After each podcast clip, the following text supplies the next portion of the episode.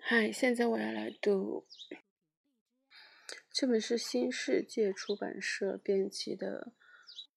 《喧嚣时代的声音：暴力与文明》，然后在书页上赫然写着一部关于暴力与文明对人类发展影响的深刻启示录，知识人的心灵领悟，文化思想的卓越旅程。然后，《纽约时报》和《华盛顿邮报》都。曾经推荐为年度的最佳图书。然后这本书收录了国际知名学者汉娜·伦特等人的十六篇文章，内容涵盖面非常的广，在政治与社会方面，如以色亚·柏林的《爱因斯坦和以色列》，然后奥登的《偏头痛》，比埃尔·布雷茨的《马勒的发泄》，汉娜·伦特的《关于暴力的思考》。这本文选中还有其他的一些文章，分别来自约瑟夫·布罗茨基、布鲁斯·查特温以及安德烈·哈萨哈罗夫。这些文章在知识界和思想界都曾产生极大的影响。在文学与艺术方面，收录了诸如桑塔格的《论摄影》以及琼·迪迪安的《在萨瓦萨尔瓦多》，罗伯特·洛威尔的《两个诗人》。斯特拉夫斯基的《生命之泉》以及罗伯特·休斯的《安迪·沃荷的崛起》等脍炙人口的作品。最后，世界著名的漫画家大卫·列文的肖像漫画为本文书增加了极大的阅读乐趣。然后我知道这本书的时候，好像不太能买得到了，所以就是好像买的是。我觉得像是盗版的书，但是后来怕麻烦，也就没退了。嗯，其实现在读书是挺奇怪的一件事情，因为经常会有人路过，但是如果在家里读的话，家里人也会认为好奇怪。先来读汉娜·伦特的关于暴力的思考。汉娜·伦特，犹太美国思想家。呃，原籍德国，一九二八年在德国海德堡大学获得了哲学博士的学位。一九三三年，纳粹在德国掌权后，流亡巴黎。第二次世界大战开始后，移居美国，曾长期在纽约社会研究学院任教，是法兰克福学派的重要代表人物之一，致力于讲究纳粹极权主义压迫下散失的犹太人著作，尤其是瓦尔特·本雅明的作品。艾伦特于一九七五年去世，死后声誉日隆，被认为是二十世纪最重要的犹太思想家。他的著作主要有《极权主义的起源》《人类的状况》，也嗯，中文版也有书翻译成《人类的调节》，还有一个版本是《人的境况》。艾希曼在耶路撒冷以及《论暴力》，嗯，还有《论革命》。在现在与未来之间等等。本文最初发表于一九六九年二月二十七日的《纽约书评》，是论暴力的精华部分。第一次与中国读者见面。嗯，那可能这本书编的比较早。这些思考是由前几年发生的一些以二十世纪为背景的事件和争论引起的。的确。正如列宁所预测的那样，这个世纪是一个战争和革命的世纪，也是一个充满暴力的世纪。这个世纪是一个战争和革命的世纪，也是一个充满暴力的世纪。当前看来，暴力正是这些战争和革命的共同点。然而，影响当前局势的还有另外一种原因。尽管并未有人将它预测出来，但它至少具有同等的重要性。这就是暴力工具的技术进步，它已经达到了同样达到了这样的程度。没有一种政治目标能与他们的毁灭潜力相比，也没有一种政治目标能证明他们在武装冲突中的实际应用是否得当。因此，自古以来解决国际争端的最终仲裁手段——交战，已经黯然失效。超级大国之间的骑士路式的对弈，也就是驾驶人类文明所制造出的最先进飞机进行的比赛，是按照这样的规则展开的。任何一方获获胜，都意味着双方的末日。此外，这种比赛比以往的任何战争形式均无任何相似之处。它的理智的目的不是取得胜利，而是互相威慑。关于暴力与权力、武力和气力不同，它常常需要工具，正如恩格斯很久以前所指出的。因此，技术上的革命，也就是在工具制造方面的革命，对战争来说尤为重要。暴力行为的本质是由实施暴力的手段和目的所决定的，而这两个方面如果应用在人的问题上，往往会体现出这样的主要特征：目的的面临被手段压倒的危险。这既合情合理，也是必须的，因为人类行为的目的与制造的产品不同，根本无法进行可靠的预测。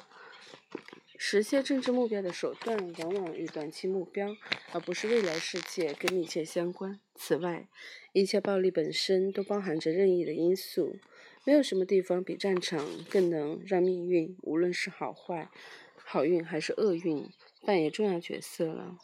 只有确定的相互毁灭，才能排除这种意外事件的干扰。竞赛理论是无法做到这一点的。那些致力于完善毁灭手段的人，最终使技术的发展达到这样一种水平，他们的目标——战争，也快要被完全消灭了。这正是无处不在的难以预知性的一个象征。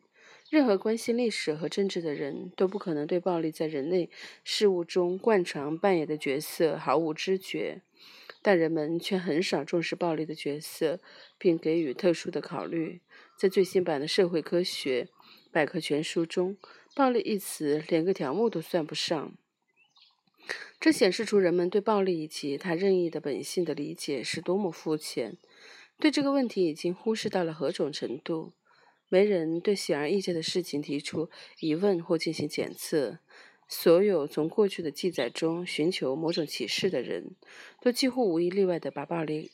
看成是边缘现象。无论是把战争称作用其他手段持续进行的政治的克劳塞维茨，还是把暴力解释为经济发展加速器的恩格斯，他们的重心都在政治或经济的持续性上，都强调一个。由先于暴力行为发生的事件所决定的过程，因此，直到最最近，研究国际关系的学生们还认为，与民族力量的深层文化根源相悖的军事决策无法稳固这一说法是一条箴言。箴言。他们还认为，用恩格斯的话说，凡是一个国家的权力结构与它的经济发展相抵触时，采用暴力手段的政治力量将会失败。今天，所有这些关于战争和政治或暴力与力量直接关系的陈旧的说法都已不再适用。我们相信，我们知道少量的武器就能顷刻间摧毁一个国家能力的所有来源。我们现在知道。生物武器的发明使得个人小集团能颠覆战略性的平衡，它的成本低得也足以使那些无力发展威力经营的核武器的国家有能力制造。我们知道，用不了几年时间，机器战士将完全取代人类战士。我们还知道，在常规战争中，贫困国家之所以显得远没有超级大国那么脆弱，正是由于他们的落后。因为在游击战争中，技术的优越性并无多大价值，带来的更多的是不利。所有这些令人不安的新鲜事物，最终将导致力量与暴力直接关系的颠覆，同时，也预示了小国与大国在未来关系上的颠覆。一个国家可支出的暴力数量，可能不再是这个国家强大与否的有力提示，也不再是这个国家抗击比自己实力弱小得多的国家侵略的可靠保证。这再次令人不安地联想起政治科学的上的一个最古老的见解，也就是力量是不能用财富衡量的。充裕的财富可能会腐蚀力量，财富对于共和国的力量尤其显得危害。暴力在处理国际关系上的成效，愈是让人惊怀疑。他在处理国内事务，尤其是在革命问题上，就愈获得信誉和赞欣赏。在新左派的高调中，强烈体现的马克思主义特色，与毛泽东提出的“枪杆子里面出政权”的说法不谋而合。确凿地说，马克思清醒地认识到了暴力在历史上的角色，但在他看来，这个角色是次要的。使旧的社会制度土崩瓦解的并非暴力，而是它本身固有的各种冲突。突发暴力并不导致新社会的产生。剧痛虽然发生在婴儿诞生之前，但并不是剧痛导致了婴儿的诞生。同样，马克思把国家看作是由统治阶级支配的一种暴力工具。但是，统治阶级的实际力量却并非以暴力为内容和依赖暴力而存在，它是由统治阶级在社会中的地位所决定的。更确切地说，由他在生产过程中的地位所决定，人们常常发现，甚至有时感到悲哀。革命的左派在马克思教导的影响下，完全排除了使用暴力手段的可能性。无产阶级专政，马克思在其文章中坦率描述的以镇压为主的统治，紧随在革命之后出现，但只会实行有限的一段时期。除了永远是由无政府主义者小集团制造的多数个人恐怖行动外。政治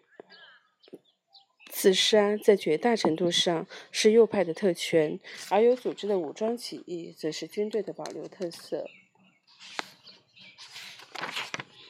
然而，在理论范围内却存在着少数几个例外。乔治·索列尔在二十世纪初尝曾尝试把马克思主义和伯格森的人生哲学结合起来，这在颇为浅显的程度上，与现在萨特把存在主义与马克思主义结合起来具有奇特的相似性。他从军事角度思考阶级斗争，可是他最终提出的却不过是总罢工这一著名的神话，根本没有包含多少暴力成分。而今天，人们更倾向于把它归属为非暴力政治武器的一种行动方式。五十年前，就连这种谨慎的提议都给索列尔招来法西斯主义的恶名。尽管他狂热地支持列宁和俄国的革命，萨特在给法隆的著作《世界的苦难》所写的前言中，对暴力的歌颂远胜于列索尔在索列尔在其著名的《暴力论》中体现了态度。他的赞誉程度甚至超过了法隆本人，尽管他意欲以法隆的论点来结束这篇序言。萨特在提起索列尔时，仍然说索列尔的法西斯言论，这说明萨特对他与马龙斯、马克思在暴力问题上的根本分歧是多么浑然不知。尤其当他陈述道，不可抑制的暴力是人类自身的再创造，疯狂的愤怒正是世界的苦难转变为生命力的途径。由于人对自身的创造这一观点属于黑格尔和马克思思想的传统范畴，因此以上的那些看法愈发引人注目。人创造自身是一切左派人文主义的根本基石。可是，按照黑格尔的看法，人是通过思想创造自己的，而马克思则把黑格尔的唯心论推翻，认为是劳动，人类与自然之间进行新陈代谢形式，使人类实现创造自身的这一功能。有人可能会争辩，所有这些关于人创造自身的看法的共同点，就是对人类自身状况的反抗。人作为自然物种的一类或个体来讲，自己无法掌握自己的生命，这就再明显不过了。因此，萨特、马克思和黑格尔的共同看法，比这种不争的事实所产生的种种行为更为中肯。尽管如此，我们仍很难否认，在思考和劳动这种本质上很平和的行为与暴力行为之间存在着巨大的鸿沟。杀死一个欧洲人是一石二鸟，躺下的是一个死去的人，但一个自由的人却站了起来。萨特在序言中这样写道：“马克思是绝对不会写这样句子的。”我引用萨特的话是为了说明，就连革命。革命者们的一个最具代表性的、最能言善辩的代言人，都未能留意到他们的思想正朝着暴力的方向发生新的转转变。如果人们推翻思考这一唯心的概念，可能就会想到劳动这一唯物的概念。人们是绝不会联想到暴力的。当然，这种转变存在着自身特殊的。特有的逻辑性，但这是从经验中诞生的逻辑，并非诞生于思想观点的发展的逻辑。而这种经验是以往往是以往任何时代的人都完全不曾体会过的。新左派的悲哀是与现代武器无法理解的自毁灭性发展紧密联系在一起的。他们是在原子弹的阴影下成长起来的第一代人，他们从父辈那里继承了以犯罪的暴力大规模影响政治的经验。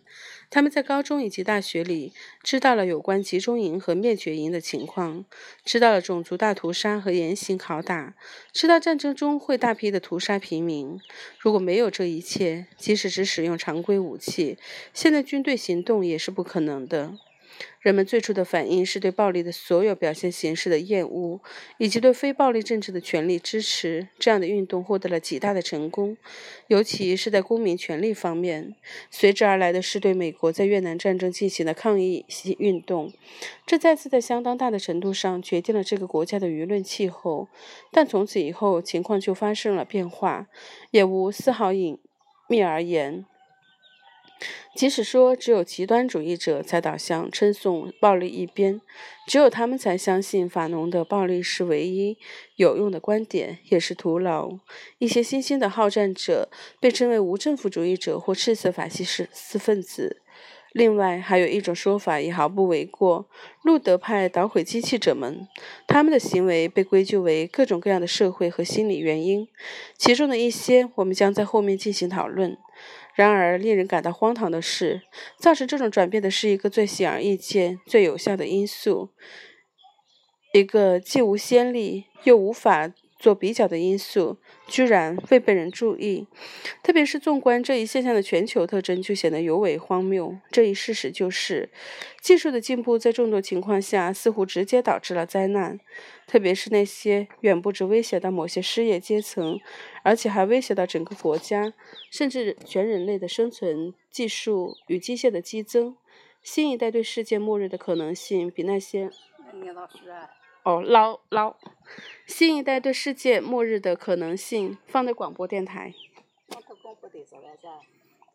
就现在都是自媒体，自媒体就是你自己播你自己。